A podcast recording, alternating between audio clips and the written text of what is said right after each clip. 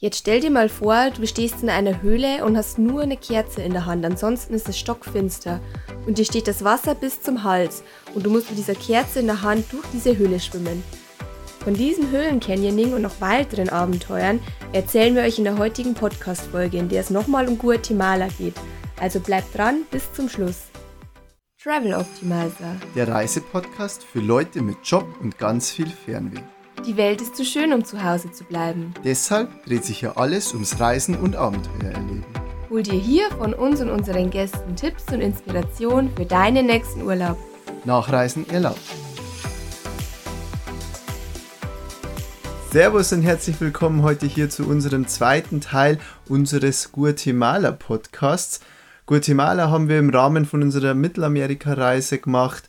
Und ja, worüber reden wir heute? Wir waren dort, um nochmal kurz auf, die ersten, auf den ersten Teil zurückzukommen, ja 16 Tage in Guatemala, haben gestartet in Guatemala City, sind dann weiter zum Lake Atitlan, waren dort in San Pedro La Laguna, sind dann weiter nach ähm, Antigua. Von dort aus haben wir zwei Vulkantouren gemacht, einmal auf dem Pacaya und einmal eine Zwei-Tages-Wandertour auf den Acatinango was wirklich so mit unser Highlight war. Also wenn ihr da nochmal mehr wissen wollt, hört euch einfach nochmal den ersten Teil an oder schaut auch auf unserer Website vorbei. Da haben wir nochmal unsere komplette Reise durch Guatemala und dann später auch durch ähm, Belize und Mexiko zusammengefasst. Und da könnt ihr euch einfach informieren und eventuell die Reise sogar nachreisen. Ja, worum geht's in der heutigen Podcast-Folge? Unser Ende war ja, dass wir gesagt haben, wir fahren von Antigua nach Lankin also wir reden erstmal über Lankin und Semuc Champey, dann geht's nach Rio Dulce, von Rio Dulce dann nach Flores und in die Maya-Ruinen Tikal und dann machen wir noch einen ganz kurzen Abstecher nach Belize. Vorher wollen wir noch sagen, die heutigen Hostels, die wir euch vorstellen, das sind sehr beliebte Hostels. Deswegen würde ich, würde ich euch auch auf alle Fälle empfehlen, die im Voraus zu buchen. Also das ist ein Optimizer-Tipp. Hostels oder die Hostels vor allem, die wir euch heute vorstellen, im Voraus buchen, weil die mega beliebt sind. Die Transport- und, und Touren, ähm, die haben wir alle dann vor Ort gebucht. Also Hotel und Hostels vor Ort, ähm, nee, vorher und die Touren und Transporte dann einfach vor Ort. So als Optimizer-Tipp. Der Transport von Antigua nach Lankin beispielsweise war gleich einer der anstrengendsten. Wir sind dort acht Stunden mit einem Bus gefahren. Der Bus an sich war zwar gut, es war kein so kleiner Minibus, wo man kaum Platz für seine Füße hat, hatten wir auch mal, sondern eigentlich ein ganz guter Bus mit ähm, TV und wirklicher Beinfreiheit.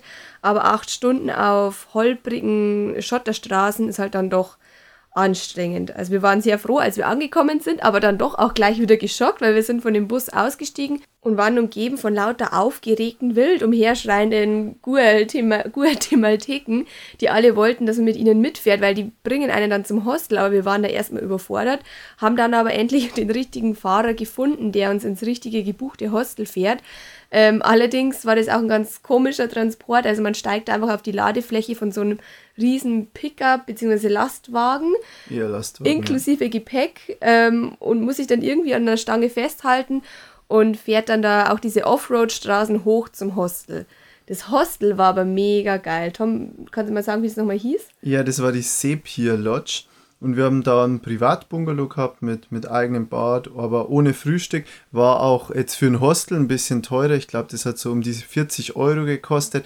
Aber die Sepia Lodge ist wirklich das Hostel in Lankin. Ja, also wirklich mit Infinity Pool mitten in dieser Pampa haben die einfach so ein krasses Hostel hingestellt. Vor allem auf so einen Hügel eben drauf und dadurch bist du so ein bisschen über dem Dschungel und hast einfach mega den geilen Ausblick über den Dschungel, weil du Lankin ist wirklich voll im Dschungel drinnen. Also wirklich voll. Ja, da gibt es außer die zwei, drei Hostels und vielleicht noch zwei, drei ja, äh, Bars mehr, und ja. Ausflugsanbieter einfach nichts. Also unbedingt vielleicht auch mal die Bilder auf unserer Website dazu anschauen. Das ist echt das coolste Hostel, das ich je gesehen habe. Aber man ist, wie gesagt, im Dschungel und da gibt es auch Tiere, ja. Wir hatten ja. eine, eine Riesenspinne im Zimmer, ein paar Ameisen natürlich auch und auch mal die ein oder andere Kakerlake. Ja, ich verstehe auch nicht, warum die die Bungalows oft so bauen, dass oben einfach noch so ein riesen Schlitz ist zwischen Wand und ähm, Decke, sodass die Insekten einfach rein und raus krabbeln können, wie es ihnen passt. Also ich verstehe nicht, warum man nicht diesen Bungalow einfach geschlossen baut, aber naja. Versteht die Nina nicht. Auf alle Fälle haben wir am nächsten Tag dann gleich einen Ausflug gemacht, nämlich nach Semok Champey. Das sind so natürliche türkisfarbene Pools. Mit Höhlen, Canyoning.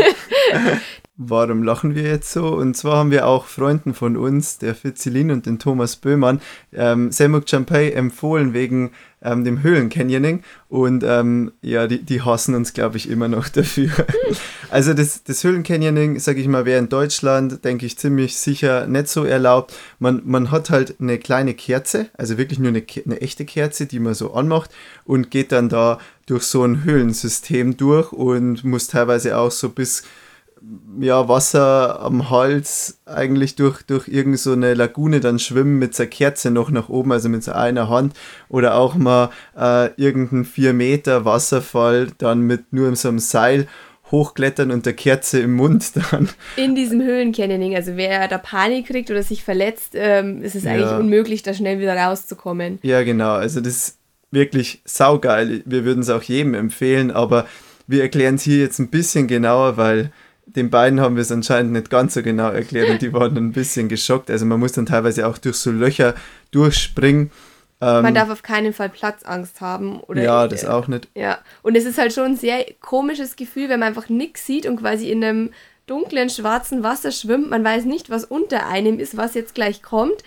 Ja, also es ist auf alle Fälle Nervenkitzel pur. Aber wenn man halt dann schon mal drin ist, kommt man halt auch nicht mehr zurück. Also man muss es dann einfach durchziehen. Ja, also, und wenn ja. die Kerze ausgeht, wenn man halt schnell mal untertaucht, dann muss man wieder zum Vordermann oder zum Hintermann und die Kerze wieder anzünden. Blöd ist halt dann nur, wenn allen die Kerze ausgeht, weil dann ist halt wirklich dunkel. Abenteuer pur, würde ich sagen, ja. Irgendwann so nach einer Stunde ist man dann auch aus dem Höhlencanyoning wieder raus. Man, man springt dann noch mit so einer Riesenschaukel in den Fluss, in den, das Fluss, glaube ich, heißt sogar auch Semuk Champey. Ähm, kann noch von der Brücke springen aus 10 Metern und dann die eigentlichen Pools, die Natural Pools, wo, wofür die meisten hingehen, kommen dann erst zum Schluss. Heißen eben Samuk Champagne, den kann man baden. Das sind dann auch so kleine Fischchen, die einem immer die Schuppen äh, die ab, Hornhaut. Die Ho oder Hornhaut, die Haut auf alle Fälle ein bisschen abbeißen wollen, also abknappern. Ähm, das hat man dann noch kostenlos dabei. Manche zahlen dafür einen Haufen Geld. Mhm. Äh, ja, ist echt ein mega geiler ja. Tagesausflug gewesen. Aber wie gesagt, die Höhlentour hat ja. schon in sich. Und auch hier ein Optimizer-Tipp: am besten die Tour nicht am Wochenende buchen, weil dort sind auch dann viele, was heißt viele, einige Einheimische. Wenn man das unter der Woche macht, hat man die Semuk Champagne, also die Natural Pools, noch mehr für sich. Und es gibt auch so einen kleinen Aussichtspunkt, auf dem man wandern kann. Von dort aus hat man noch einen ganz guten Ausblick über Semok Champay. Ja, macht man aber eigentlich eh automatisch mit.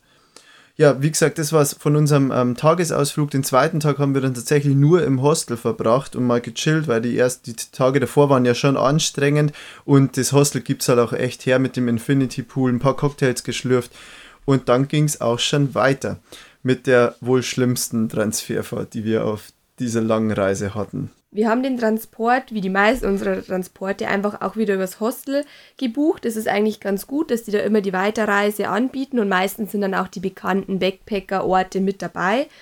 Aber leider hatten wir dieses Mal, wie der Tom schon gesagt hat, einen schlechten Transport. Es war ein richtig kleiner Bus, bei dem man einfach keine Beinfreiheit hatte. Also wir sind da vier Stunden ganz hinten ge gehockt und nicht mal ich konnte meine Beine irgendwie einigermaßen ausstrecken. Also das war echt Hölle. Also so ein Standard Ryanair Sitzplatz ist dagegen ein, Para ein Freiheitsparadies ja. für die Beine.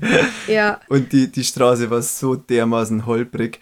Ähm, also war wirklich richtig, richtig Ja, und scheiße. wir hätten auch fast einen Koffer verloren. Also das Gepäck wird dann immer auf den Kleinbussen irgendwie ja, oben drauf gepackt.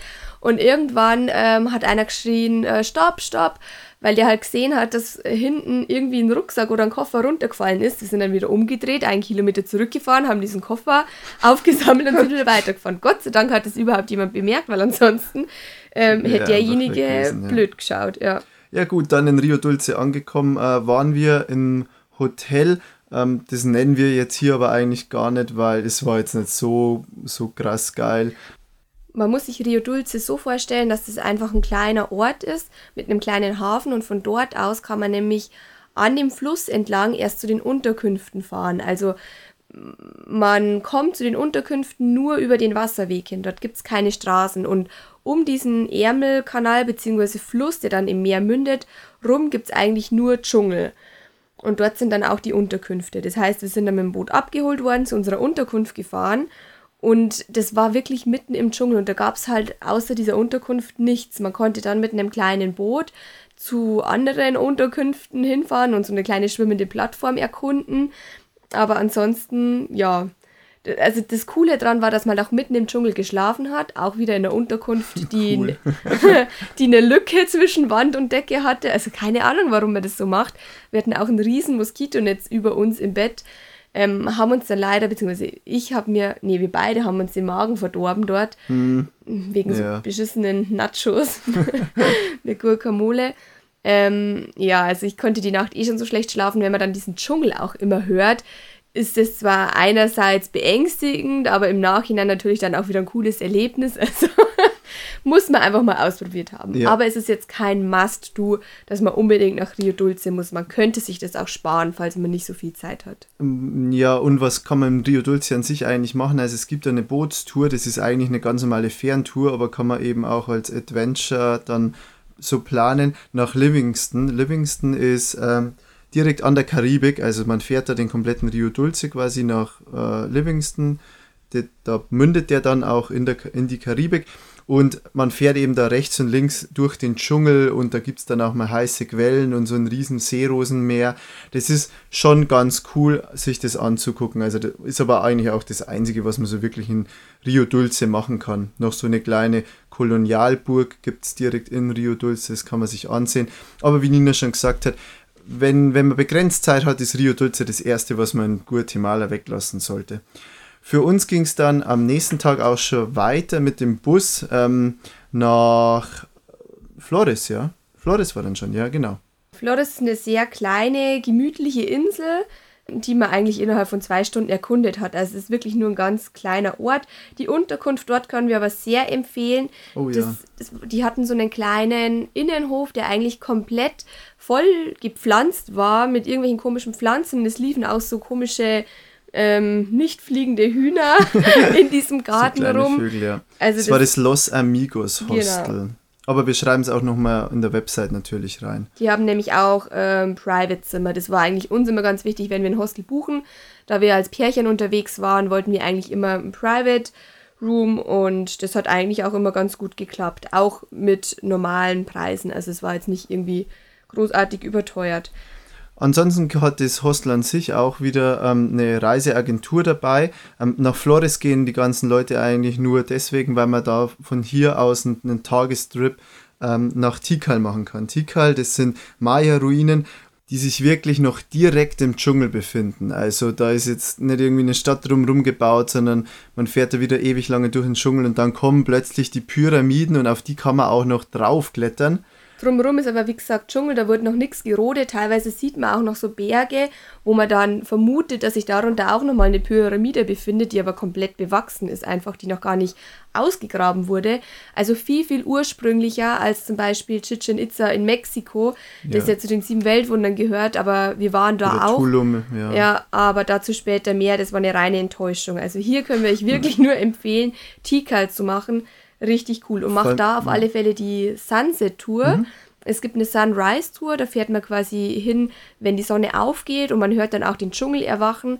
Allerdings ist da oft so, dass es halt noch sehr neblig ist, dass man gar nicht den Sonnenaufgang richtig sieht. Und bei der Sunset-Tour sieht man halt diesen Sonnenuntergang meistens ganz schön und man hört trotzdem den Dschungel, wenn er quasi einschläft, beziehungsweise den Dschungel hört man ja auch schon vorher. Ja, und Tikal ist wirklich ein riesen Gebiet und man läuft da durch den Dschungel ähm, und das sind fast keine Leute. Also man, man ist eigentlich fast immer alleine nur mit seiner Gruppe. Das ist echt mega, mega geil. Ansonsten kann man in Flores ähm, noch so eine Seentour machen. Also Flores liegt ja in einem See quasi als Insel und man kann da mit so einem Kajak ähm, an, in dem See rumfahren. Äh, äh, mhm. und verschiedene Orte besuchen, auch wieder so eine Schaukel, die eben in den See rein, zum See rein hüpfen und so Aussichtspunkte. Also das ist auch nochmal echt ein cooler Tagestrip. Deswegen, das hat uns ein bisschen gefehlt, da nochmal einen Tag extra einplanen. Dann ging es auch schon weiter von Flores nach Belize. Wir sind dort erst mit dem Bus gefahren nach Belize City, eben auch mit Grenzübergang und so. Das Ganze hat, jetzt muss ich schnell spicken, wie lange gedauert, Tom? Hm, so etwa drei Stunden bis, äh, bis ja, genau. zur Grenze und dann, ja, das ist immer ein bisschen blöd, je nachdem, wie viel an der Grenze los ist. Wir, wir haben da, glaube ich, eineinhalb Stunden gewartet in der prallen Sonne, bis dann endlich mal weiterging. Und man fährt eben dann nach Belize City und von Belize City aus geht es mit der Fähre weiter nach Kikolka. Also das haben wir jetzt gemacht. Genau, in Kikolka waren wir nur drei Tage. Das ist so eine Insel, man muss sich das vorstellen wie Little Jamaica. Es ist ein bisschen kurios, weil es rennen ganz viele ähm, Rastamans rum und es läuft auf ganz viel Rastafari-Musik und die wollen einem auch ähm, Rastaman-Sachen andrehen. ähm, andererseits werden die Supermärkte Märkte dort von Chinesen beherrscht und das Ganze ist wirklich ganz komisch. Was auch ganz komisch ist, dass es dort unglaublich teuer ist. Also die Preise sind der Wahnsinn. Wenn man dort im Supermarkt eine Packung Nudeln kaufen will, kostet die 4 Dollar. Wenn man essen gehen will, findet man nichts unter, ähm, unter 20 Dollar umgerechnet. Und wir kamen ja gerade von Guatemala, was ein unglaublich günstiges Land ist. Und wir dachten dann echt, uns trifft der Schlag, als wir nach Belize gekommen sind. Also echt krasser Cut ähm, mhm. im Gegensatz zu Guatemala. Was kann man auf Kikolka so machen? Da gibt es mega geile Riffs und auch so ein, so ein richtiges Maritim. Ähm, das ist so ein geschützter Bereich, da kann man tauchen und aber auch vor allem schnorcheln. Also da werden täglich Schnorchelausflüge angeboten. Ist man sieht auch ganz viele Riffhaie und auch so kleine Mantarochen. Also auch schon beim Schnorcheln, was natürlich richtig cool ist. Wir haben da so einen Ausflug mit einem... Das Riff an sich ist auch genau, richtig geil, ja. Mit so einem Katamaran gemacht. Also alleine das Segeln ist eigentlich schon ganz cool. Aber es ist halt auch wieder teuer. Also dieser Segelausfllug hat pro Person 80 Dollar gekostet oder 80 Euro umgerechnet. Womit wir eigentlich in Guatemala ein paar Tage um die Runden gekommen sind, haben wir da schnell mal für den Ausflug rausgeblasen. Ansonsten kann man eigentlich auf Kikolka gar nicht mehr so viel machen, weil die Insel auch extrem klein ist. Also die, die hat nur drei Straßenzüge Breite und länglich, sie ist eher so länglich, aber auch da ist man so in 20 Minuten eigentlich alles abgelaufen. Ja, also die Insel ist vielleicht 500 Meter mal zwei, drei Kilometer groß. Ja, für uns ging es dann am nächsten Tag auch schon wieder weiter äh, mit dem Speedboot nach Mexiko und Mexiko ist dann ähm, eine neue Podcast-Folge. Es sei noch dazu gesagt, Belize hat, äh, wir haben jetzt schon gehört, dass Belize eigentlich auch richtig viel zu bieten hat. Wir waren da aber leider nicht. Und deswegen können wir da eigentlich jetzt auch nicht viel dazu sagen. Wir kommen aber jetzt nochmal zu einem kleinen Fazit und der Zusammenfassung und unseren Optimizer-Tipps. Ja. Also fangen wir an mit dem Fazit. Für wen ist eigentlich Guatemala jetzt als Reiseland geeignet? Wir haben es ja schon gesagt, dass es wirklich kein Luxusurlaub war. Es war teilweise wirklich anstrengend, weil es wirklich nur für Backpacker ein Land ist. Aber und Abenteurer. Genau, aber dafür ist es echt ein richtig geiles Land, weil es erstens wirklich sicher ist und richtig günstig und weil einfach noch nicht so viele Touristen dort sind. Man muss aber auch die langen Fahrzeiten bedenken, also es dauert echt immer sehr lange, um von A nach B zu kommen und man sollte eigentlich unbedingt Spanischkenntnisse mitbringen. Also es ist schon sehr gut, wenn man die hat, weil echt wenig Englisch spricht. Natürlich geht es immer irgendwie mit Englisch oder Zeichensprache auch. Dann kommen wir zu unseren Highlights. Tom, was war denn dein Highlight? Also mein Highlight war tatsächlich die Akatinango-Tour, weil das war einfach so geil, neben einem aktiven Vulkan zu schlafen, der immer wieder ausbricht und der einfach so nah ist, dass es sogar warm wird und auch die Wanderung an sich und der, ja, der Sonnenaufgang, der war einfach so, so krass. Also wer, wer da noch mal mehr drüber hören möchte, hört euch unbedingt die erste Podcast-Folge nochmal an. Ja, Nina? also das war auch ein Highlight, aber mein zweites Highlight war definitiv Tikal, denn im Vergleich zu anderen Maya-Ruinen ist Tikal einfach noch ursprünglicher und wenn man dort ähm, die Sonnenuntergangstour bucht und man einfach in den Dschungel hineinläuft, wenn er einfach noch aktiv ist, also man hört da auch ständig die Brüllaffen und es ist laut und man sieht Rieseninsekten und man kann dann auf diese Pyramidenstufen hinaufklettern und man überblickt dann einfach den Dschungel und dann geht die Sonne langsam unter, also das ist echt ein Highlight. Vor allem, wenn dann der Guide auch nochmal viel erzählt über die Maya-Kultur. Das hat mich schon sehr fasziniert, wie die Leute damals früher einfach gelebt haben und welche Traditionen die gehabt haben. Aber ich werde da, wie gesagt, eh nochmal einen Artikel drüber schreiben. So, nach sehr ausführlichen Highlight von Nina ähm, kommen wir zu unseren Optimizer-Tipps. Also man sollte auf alle Fälle warme Sachen mitnehmen, wenn man die Akatinango-Tour macht. Es wird dort abends sehr kalt. Auch für Antigua ist es mit den warmen Sachen durchaus empfehlenswert, weil es sehr hoch liegt und dadurch auch nicht so warm ist. Wenn man in Kleinbussen unterwegs ist, versucht euch immer vorne hinzusetzen. Hinten sind mit Abstand die beschissensten Plätze. Die Hostels, gerade die in Lankin, also das Sepia Lodge und das Hostel in Flores, sollte man unbedingt vorher buchen, weil die sehr, sehr beliebt sind. Und der letzte Optimizer-Tipp, man sollte sich unbedingt Tikal ansehen. Besten Maya-Ruinen ever. Und auch Akatinango-Tour machen. So, das war's mit unserer Guatemala-Podcast-Reihe. Ich hoffe, es hat euch gefallen. Wir freuen uns natürlich über eine 5-Sterne-Bewertung auf iTunes und wenn ihr unseren Podcast abonniert und auch beim nächsten Mal wieder reinhört. Bis dann. Ciao. Ciao.